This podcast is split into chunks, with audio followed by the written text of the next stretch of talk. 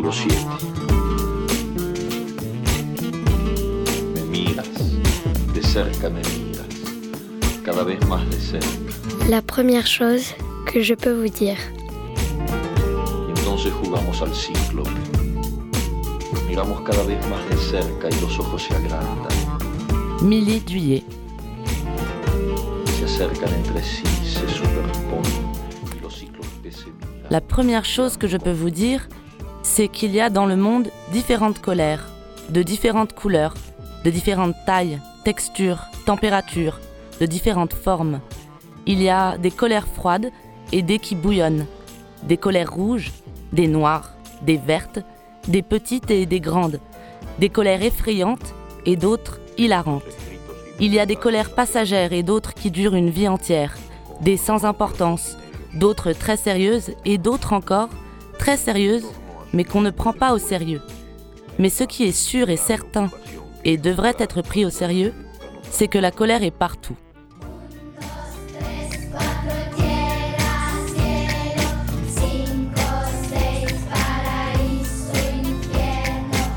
Bonjour à toutes, bonjour à tous, bonjour Milly. Bonjour. Merci d'être avec moi aujourd'hui pour la première chose que je peux vous dire. Euh, un tout petit mot de présentation et après on rentre dans le vif du sujet. Euh, tu es autrice et metteuse en scène, comédienne aussi. Euh, tu peux me corriger après si tu veux. Ou même pendant d'ailleurs. D'accord. Tu, tu m'interromps quasiment. Et tu es co-directrice d'une compagnie de théâtre, la compagnie Les Antichés. Tu es venue à l'écriture par le théâtre en écrivant et mettant en scène ta première pièce, Le renard envieux qui me ronge le ventre. C'était en 2017. C'est ça. Il y a eu plusieurs pièces de théâtre par la suite, certaines co-écrites et co-mises en scène avec Mélanie Charvy, Tout à fait. avec qui tu diriges la compagnie. Exactement. Euh, c'est bien ça, c'est bien les. tu peux faire ça à, à chaque phrase, c'est Ok. super. J'aime bien. Puis ton premier roman Cabane, sorti en 2022 au Nouvel Attila. C'est ça. Et tu es en résidence à la Marelle en juin, puis en octobre et novembre pour l'écriture de ton deuxième roman. Tout à fait. Est-ce que j'ai oublié des choses Pas essentielles du tout. Parfait. Ça va aller vite cet, cet entretien. Euh, Est-ce que tu peux me parler un peu du passage justement de l'écriture euh, pour le théâtre à l'écriture du livre? Comment ça s'est fait pour toi? Et aussi comment le processus diffère euh, d'un- d'une pratique à l'autre Ouais. Euh, alors, le théâtre, euh, j'ai commencé à écrire à l'école parce qu'on. À l'époque, on essayait euh, quelque chose qui maintenant est vraiment euh, tendance, c'est peut-être pas le bon mot, mais enfin qui est bien répandu, qui est l'écriture de plateau. Et c'est en fait l'au- l'auteur ou l'autrice va écrire la pièce avec les comédiens et les comédiennes à partir de leurs improvisations. Et on a, on a expérimenté ça à l'école et j'ai commencé du coup à écrire euh, dans le cadre d'un atelier. Et j'y ai pris beaucoup de plaisir. Et du coup, ça permet de corriger la présentation du début. Je suis plus comédienne et je crois que j'étais une très mauvaise comédienne. Enfin, en tout cas, j'étais pas excellente ou j'étais pas très à l'aise dans le dans l'exercice. Et donc, l'écriture et la mise en scène, c'est apparu pour moi euh, comme une place plus agréable. Et donc, partant de là, j'ai commencé à écrire pour le théâtre. Et voilà, et plus tard pour euh, le roman. Et pourquoi écrire pour le roman?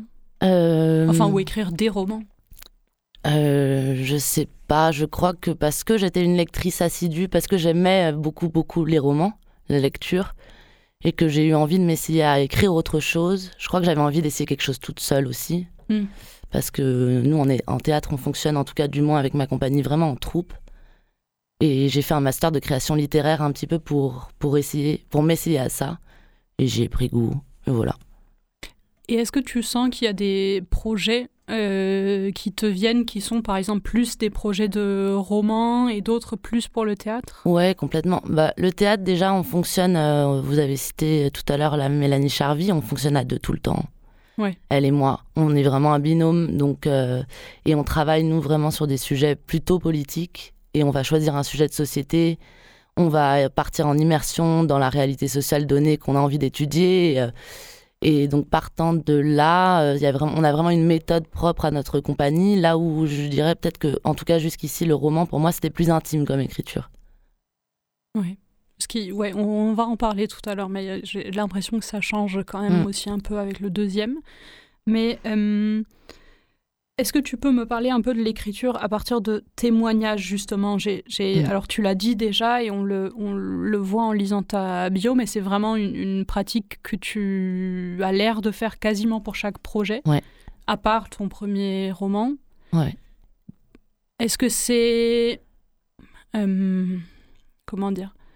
Comment est-ce que ça se passe cette pratique pour toi? Est-ce que c'est une, une, manière de te lancer ou est-ce que c'est un désir d'être euh, peut-être plus universel ou hmm. systématique que juste de partir de ta propre expérience? Hmm. bah, Je pense qu'initialement, c'est déjà un désir de savoir de quoi on va parler, enfin connaître le sujet, parce qu'en fait, en général, on choisit un sujet euh, qui va nous intéresser, nous, en tant que en tant que citoyenne, en tant que voilà, mais ou en tant qu'artiste, mais on va pas le connaître ou le maîtriser sur le bout des doigts. Et je pense par exemple à la récente euh, pièce qu'on a écrite, Qu'il fait beau, cela vous suffit. C'est sur les réseaux d'éducation prioritaire et la volonté de réduire les inégalités à l'école par euh, le monde politique.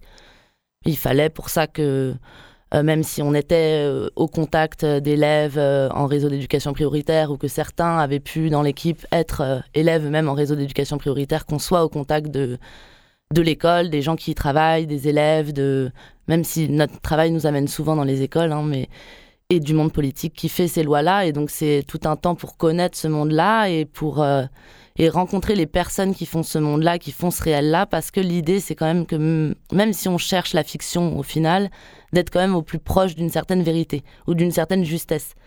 Et donc, euh, et donc, c'est une façon euh, aussi de rencontrer les, les, hommes, les femmes qui font ce réel-là. Et je crois que c'est une façon aussi plus personnelle pour nous de se décoller de l'entre-soi artistique, c'est que du coup, on n'est mm. jamais on apprend des milliards de choses dans notre métier euh, parce qu'en fait, on, a le sentiment, selon la création sur laquelle on est, de changer de métier radicalement parce qu'on peut. Enfin, on va sortir, on va mettre un tout petit pied dans le monde quand même. Et ça, c'est très intéressant. Voilà. Est-ce qu'il y a une, responsabilité particulière qui vient avec ça? C'est-à-dire de, se demander qu'est-ce que tu fais de ces témoignages? Ouais, oui, complètement. Euh, plusieurs choses déjà. Enfin, c'est difficile parce qu'en fait, on n'a pas envie de trahir la parole des, des gens qu'on a rencontrés. Et en même temps, euh, on peut pas, on va pas la livrer de façon brute parce que c'est pas du théâtre documentaire. Et en même temps, on peut pas parler de tout ce qu'on a vu. Il hmm. faut faire un choix. Enfin, faut suivre une certaine trame ou un fil narratif. Et euh, donc, on a envie de rendre hommage à ces gens-là. On a envie de rendre hommage à une certaine réalité. Euh, ça, c'est compliqué quand même. Hein. Le passage de la matière documentaire à la fiction, il est compliqué. Parce que du coup, on est tenté pendant un temps de rester dans le documentaire. Et après, euh, la légitimité aussi, parfois, elle est, compliquée. Oui, bien sûr. Elle est compliquée. Euh, quand on s'empare de sujets euh, de politique ou. Mais en même temps, moi, je, politiquement, ça me plaît de me dire que j'amène au théâtre, qui est quand même, à mon sens, quand même un milieu, enfin, et un art, en tout cas en France, pas complètement démocratisé, assez élitiste, euh, une parole qui est peu représentée. Ou, euh, voilà. Et après, il y a tout un travail aussi de médiation culturelle qu'on essaie de faire pour ramener justement euh, les gens au théâtre et, et qu'il y ait une ouverture culturelle et que pour aller chercher le public. Hmm. Et en parlant de la co-écriture, justement, de la collaboration que tu pratiques énormément dans le théâtre, est-ce que tu t'imaginerais co-écrire un, un roman, par exemple Ah, je sais pas. Remarque peut-être. Euh, peut-être. Je. Ce serait un tout autre roman de. En même temps, j'ai pas beaucoup d'expérience dans l'écriture du roman, donc je sais pas si j'ai suffisamment de recul, mais.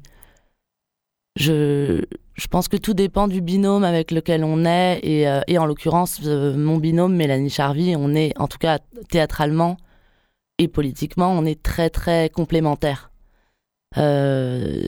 Là où effectivement le, roman, là, je sais pas en tout cas du moins pour le premier par exemple, j'avais une voix qui était très particulière. Hmm. Alors je sais pas ça, mais je pense que ça peut se faire. Moi je pense que tout peut se faire. Faudrait peut-être l'essayer. je sais pas. C'est une bonne fin de réponse. Tout peut se faire. Euh, pour parler un peu de ton projet, euh, quand même, pour lequel tu es en résidence à la Marelle, parce que c'est un roman, c'est ton deuxième roman. Pour l'instant, ça s'appelle Reza. Mhm. Est-ce que ça s'appelle toujours comme ça? Ça s'appelle toujours comme ça. Est-ce que ça va continuer à s'appeler comme ça? Ça, je peux pas. Je peux pas répondre là-dessus. Ouais, c'est vraiment le début du travail. Ça peut changer vraiment complètement. Euh, et ça traite, je vais faire un résumé hyper bref et après tu développeras si Mm. tu veux bien, mais ça traite des violences conjugales du point de vue des auteurs de violences Mhm. et de leur transmission, pas des auteurs mais des violences, au sein des, des familles, justement. Et euh, donc le, le personnage principal s'appelle Reza, qui est euh, fille d'un immigré serbe. Et euh, ça parle de sa famille qui est justement marquée par des schémas euh, de violence qui s'héritent, en fait, ou qui Mm. se transmettent dans la famille. Est-ce que tu peux nous en parler un peu plus? Ouais. Complètement. C'est ça. Je, moi, je voulais parler des violences conjugales et, euh, et du point de vue des, auteurs et des autrices, parce que, euh, bon, ça peut aussi être des autrices de violences, même si euh, dans la société patriarcale, c'est quand même plus souvent les hommes, mais, je voulais parler de ces violences-là et je voulais interroger, en fait, je voulais interroger le point de vue des auteurs, parce que c'est quelque chose qui m'interroge moi, et de savoir aussi d'où elle peut venir cette violence, comment elle se manifeste et surtout comment, comment elle se propage, comment elle se répète. Euh, et, en commençant des recherches et aussi, euh, enfin, j'ai commencé à, comprendre ou en tout cas, voilà, à, me renseigner, à voir que régulièrement, euh, les auteurs ou les autrices de violence ont été eux-mêmes victimes de violence et, que ce soit dans leur cercle familial, donc ils ont été victimes et ils ont ensuite été bourreaux, ils ont reproduit ces violences, ils les ont intégrées, ou que ce soit du fait de la société. C'est-à-dire que c'est des familles, euh, si les familles ont été marquées par des, schémas de violence intrafamiliale, elles ont été aussi marquées par des, violences euh, sociétales, des, exils, euh, des, guerres. Et, et donc m'interroge ça parce que, parce que je, c'est un sujet qui m'interroge beaucoup personnellement et je me suis toujours demandé, parce qu'on a beaucoup parlé de la place des victimes, enfin on commence à en parler un peu, et ce qui est très très bien, hein, mais j'arrive pas à comprendre. Enfin, je- il y a quelque chose chez moi qui se dit qu'il faudrait interroger aussi comment elle se propage cette violence et d'où Mm. elle vient, euh, parce que peut-être que si on essayait de la comprendre, ce serait une façon euh, de la découdre, enfin de la de la détricoter euh, et de faire déjà en sorte que ça se répète pas. Et, et cette question aussi de l'intériorisation de la violence en tant que victime ou en tant que bourreau, elle, elle me, elle m'interroge beaucoup et je l'ai déjà travaillé par le passé et dans le théâtre aussi. Cette question de la discrimination intériorisée, de comment on peut passer du statut de discriminé à discriminant. Mm. Et, et donc je travaille vraiment là-dessus en ce moment. Et initialement, je travaille autour d'un personnage masculin. Et là, le personnage principal est féminin et c'est pour ça que le titre provisoire, c'est Reza. Euh, c'est le nom de, de- du personnage principal de, de la jeune fille. Et elle a hérité, elle, de, voilà, de schémas de violence dans sa famille. Et elle a, elle a absolument pas conscience, en tout cas pour l'instant et au début du projet et du roman, elle n'a pas conscience d'avoir intégré ces violences, euh, de les répéter en fait. Elle n'a pas conscience que sa construction du monde, elle est violente et que, euh, et que là où elle a l'impression de se défendre ou de prendre sa place ou, ou de pas être victime, justement, enfin, d'une certaine façon, elle a tellement peur de devenir victime qu'elle en devient, sans vraiment le conscientiser, bourreau. Et c'est là-dessus que je travaille. Voilà. Et ça m'inté- ça m'intéresse que ce soit une femme qui euh, hérite de, ça aussi parce que, parce que la violence ou la colère, à mon sens, elle n'est pas, pas bien vue ou pas acceptée chez les femmes. Et donc on part du principe souvent que les femmes, euh, elles, vont, euh, elles vont intégrer ces violences en tant que victimes. Euh, Et donc pour ce projet-là, tu reviens un peu à tes méthodes de travail que tu as développées Ouais. pendant ton temps au théâtre, qui serait une méthode de travail basée beaucoup sur des témoignages, Ouais. des- de la recherche peut-être Ouais. aussi. Complètement. Bah, je... Le premier roman Cabane que j'ai écrit, c'était vraiment intime. Et donc, je suis partie euh, de, de souvenirs personnels que j'ai, fictionnalisés, mais je, je suis vraiment partie de, de moi, beaucoup. Et, euh, et là, j'ai, j'ai envie, déjà parce que je- pour moi, c'est nécessaire de prendre du recul, mais parce que si je pense que là, il y a, enfin, il y, a ma- il y a vraiment besoin que je me documente et que je comprenne mieux un peu le sujet qui est quand même vaste et complexe. Et donc là, j'aimerais vraiment repartir de ce que j'ai fait en théâtre, c'est-à-dire que j'aimerais organiser des rencontres, euh, j'aimerais euh, voilà des, des, des rencontres et, et notamment des rencontres. Et là, c'est c'est là que ça devient très compliqué.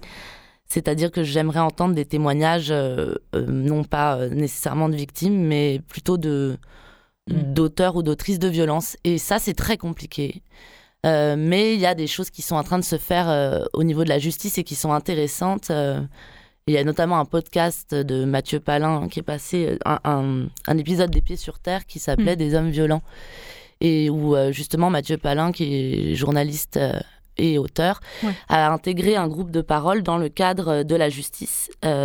Réparatrice Non, alors justement, il y a deux choses. Là, c'est dans le cadre de la justice-justice, je crois. C'est-à-dire que dans le cadre de leur peine, euh, après une peine de prison ou à la place d'une peine de prison, certains auteurs, euh, certaines autrices de violence peuvent être données, ça fait partie de leur peine de faire un stage. Et en fait, les, on, on, a, enfin, les études montrent que euh, que les, les auteurs, autrices de violence conjugale, plus souvent les auteurs, sont dans un déni très très fort par rapport à ce qu'ils ont fait. Et que c'est très difficile de leur faire prendre conscience de ce qui s'est passé et de la gravité de ce qui s'est passé. Euh, dans un rapport euh, binôme, frontal, euh, avec un éducateur, une éducatrice, là où effectivement les groupes, d'un coup, d'entendre des histoires, d'autres témoignages, font prendre conscience à ces personnes qu'il s'est passé quelque chose et qu'il y a quelque chose qui a été dépassé ou qu'il y a quelque chose qui est grave qui se joue. Euh, et, donc ça fonctionne vraiment bien.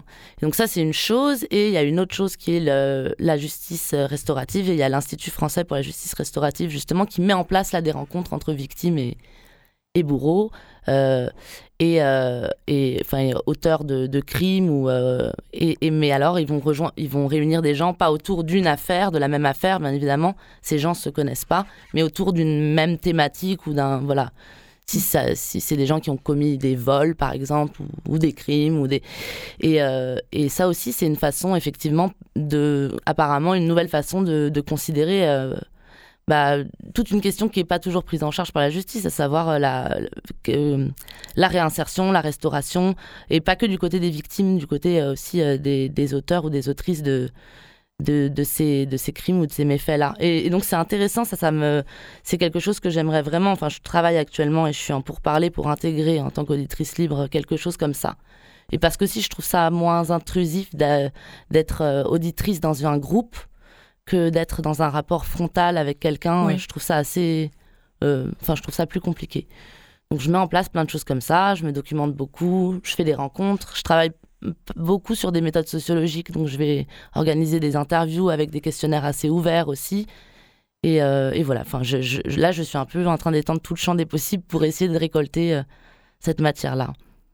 Et en général, ou pour ce projet euh, précis, la phase de recherche ou de récolte, elle se passe avant l'écriture Ou est-ce que c'est deux choses qui peuvent se passer en même temps? Alors, d'habitude pour moi, dans le théâtre, elle se passe avant. Et là, euh, les délais ont fait qu'elles se passent euh, simultanément parce que euh, parce que c'est des démarches qui prennent du temps, parce que c'est des démarches qui sont délicates et que moi je veux être persuadée que c'est encadré d'une part, que que c'est accepté par les participants et les participantes de ces groupes, que ma présence est acceptée. toutes ces choses-là, pour qu'elles soient se déroulent bien, ça prend du temps. Ça fait un an que c'est en cours quand même, et donc il fallait aussi que j'avance de mon côté. Donc j'ai déjà commencé à écrire. Et, euh, et c'est pas commun et c'est un peu déroutant. Et en même temps, c'est aussi écrire en acceptant que potentiellement, selon la matière récoltée, le projet prendra peut-être une toute autre direction. Et en fait, c'est, c'est chouette aussi. Bah oui, c'est écrire euh, et avancer par euh, expérience. Exactement. Mm. Est-ce que tu es d'accord pour qu'on écoute un peu de musique avant de continuer? Ouais. on va écouter Kazé.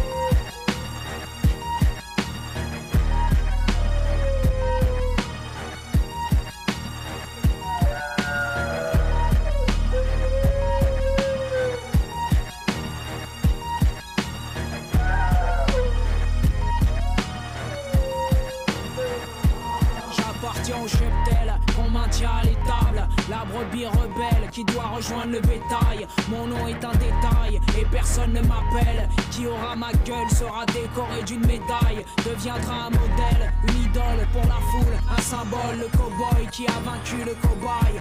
Mis dans la corbeille, la queue et les oreilles. Cloué au portail, le trophée de la bataille. On me croit criminel, anormal. Me voit dans les tunnels, me cherche dans le canal.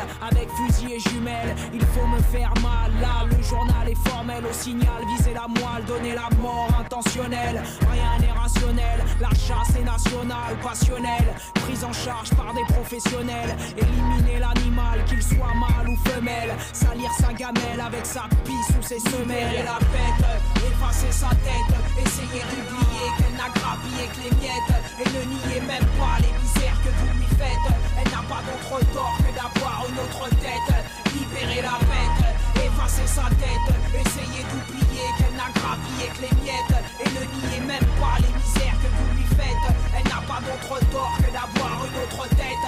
Et elle est sûre d'elle, hors d'elle, adore le bordel. Ses morsures sont mortelles et ses blessures morcelles. Et elle sort-elle le crotal avec son venin fatal. À coup survenir à elle, c'est périr d'une mort sale. Elle harcèle, dort seule, protège son épine dorsale. Et à elle seule, représente le mal universel. Pille toutes vos parcelles, vos portions, vos sel. Faites attention à celle que la cruauté en sorcelle. Scellez les arrières salles, les nacelles, les passerelles, les quartiers, les cartels, les écoles maternelles.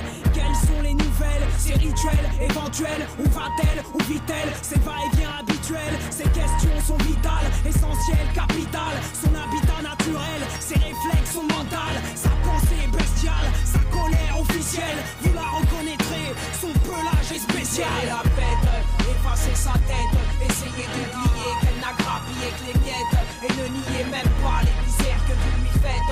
Elle n'a pas d'autre tort que d'avoir une autre tête. Libérer la bête, effacer sa tête, essayer d'oublier qu'elle n'a grappillé que les miettes. Et ne nier même pas les misères que vous lui faites. Elle n'a pas d'autre tort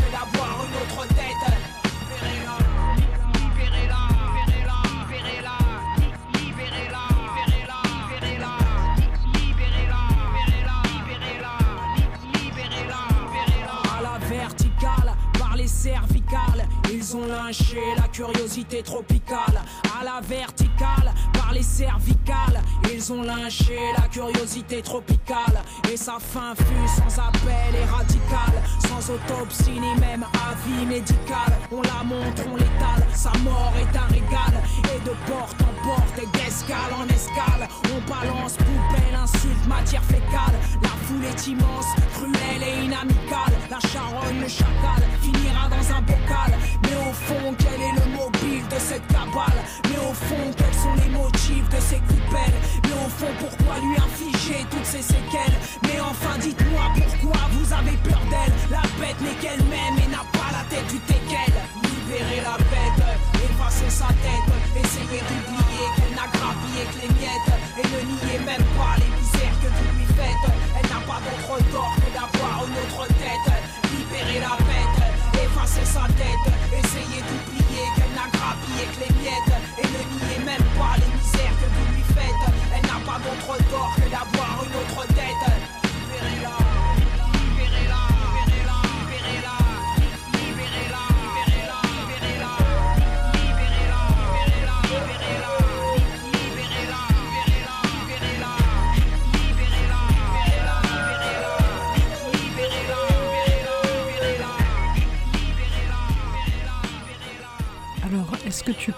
dire ce que c'était et pourquoi tu as choisi ça Alors c'était Kazé et c'était Libérer la bête, le titre. Et c'est aussi le titre de l'album. Euh, je l'ai choisi. Je me suis pas mal creusé en fait. euh, J'avais toute une liste de, de chansons autour de la violence et en fait ça m'agaçait parce que c'était que des hommes qui chantaient. Après c'est peut-être parce que j'avais pas. euh, J'avais, enfin, je, crois que j'avais envie de quelque chose qui soit euh, qui soit puissant ou qui soit violent, mais qui soit chanté par une femme. Et euh, j'ai pas trouvé beaucoup de choses. J'ai trouvé beaucoup de chansons qui, parlaient de violence, qui étaient chantées par des femmes, mais qui parlaient de la violence qu'elles avaient subie. Et je trouvais ça bien de trouver. Enfin, cette chanson-là, elle me parlait alors elle parle de beaucoup d'autres choses et elle parle aussi de la violence coloniale, mais il y a, quelque chose qu'elle représente, cette artiste-là, qui me plaît, et cette énergie-là de la chanson qui me, qui me plaît. et, et, et, ça m'a frappé de voir à quel point je trouvais pas de beaucoup de chansons comme ça et, aussi beaucoup de chansons de rap parce que je, je, j'aime beaucoup et j'écoute beaucoup de, rap et euh, chanté par des femmes là-dessus. Et donc j'étais contente de trouver celle-ci pour ça. Tu disais que tu avais une sorte de playlist autour de l'écriture de ton livre. Ouais. Est-ce que tu as une playlist pour chaque euh, projet? Ou pour chaque livre, j'allais dire, mais il y en a deux, mais il y a les projets de théâtre aussi. Ouais, euh, alors pour le théâtre, je travaille avec, euh, je travaille avec des gens qui font de la musique et du coup, c'est beaucoup plus eux qui vont soit faire cette recherche, soit me, me nourrir avec ce qu'ils mm. produisent.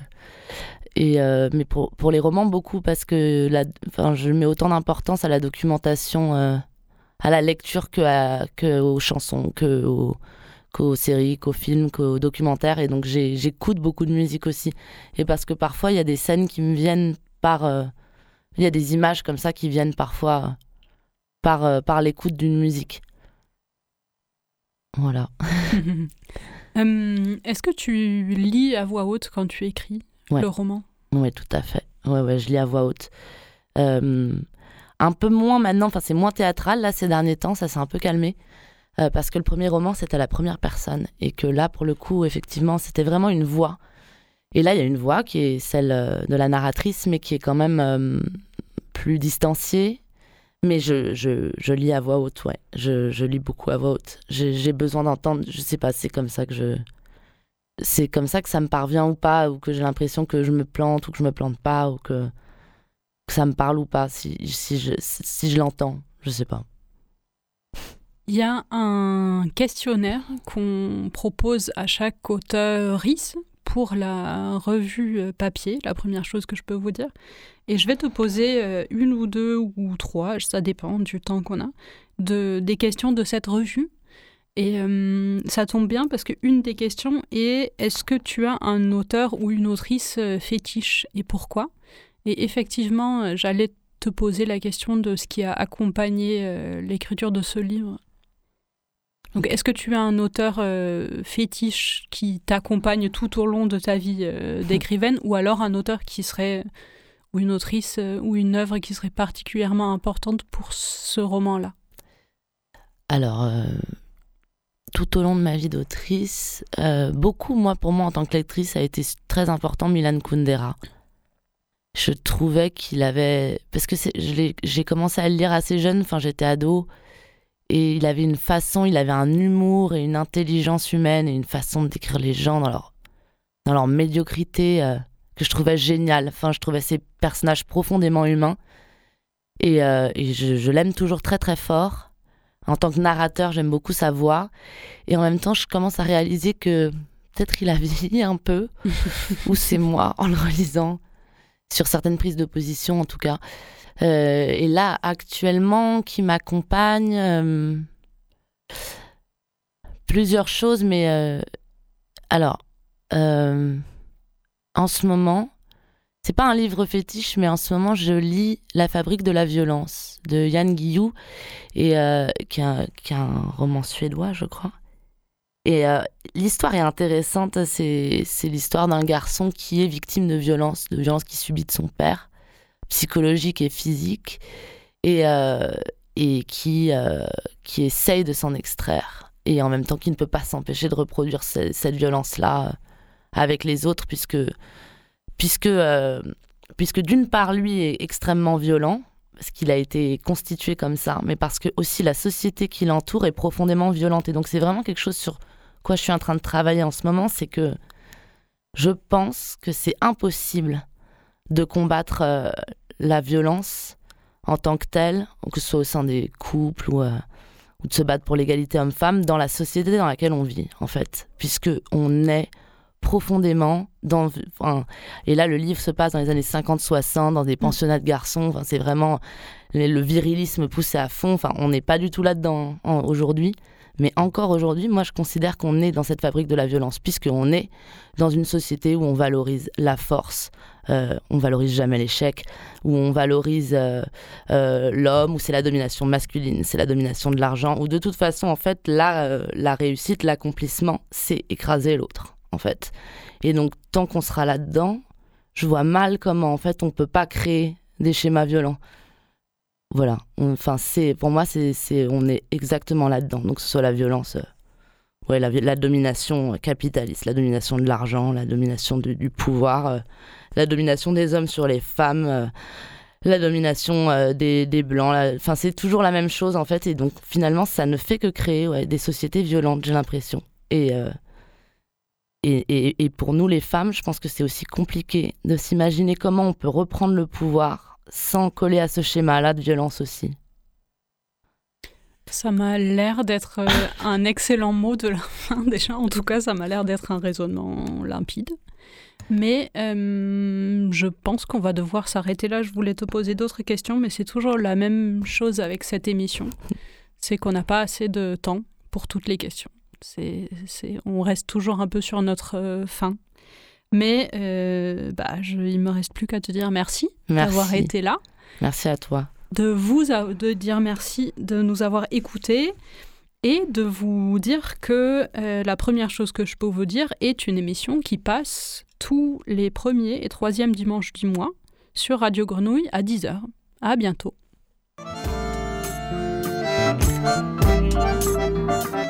Exactamente con tu boca que de la que te. La première chose que je peux vous dire est une revue radio et papier, dont le titre est inspiré par la première phrase de La vie devant soi, le roman de Romain Gary et Émile Ajar. Production Radio Grenouille et La Marelle. Présentation Pascal Jourdana, voix Roxana et Violette. Suivi de production Fanny Pomared à La Marelle et à la technique Alex Papi Simonini.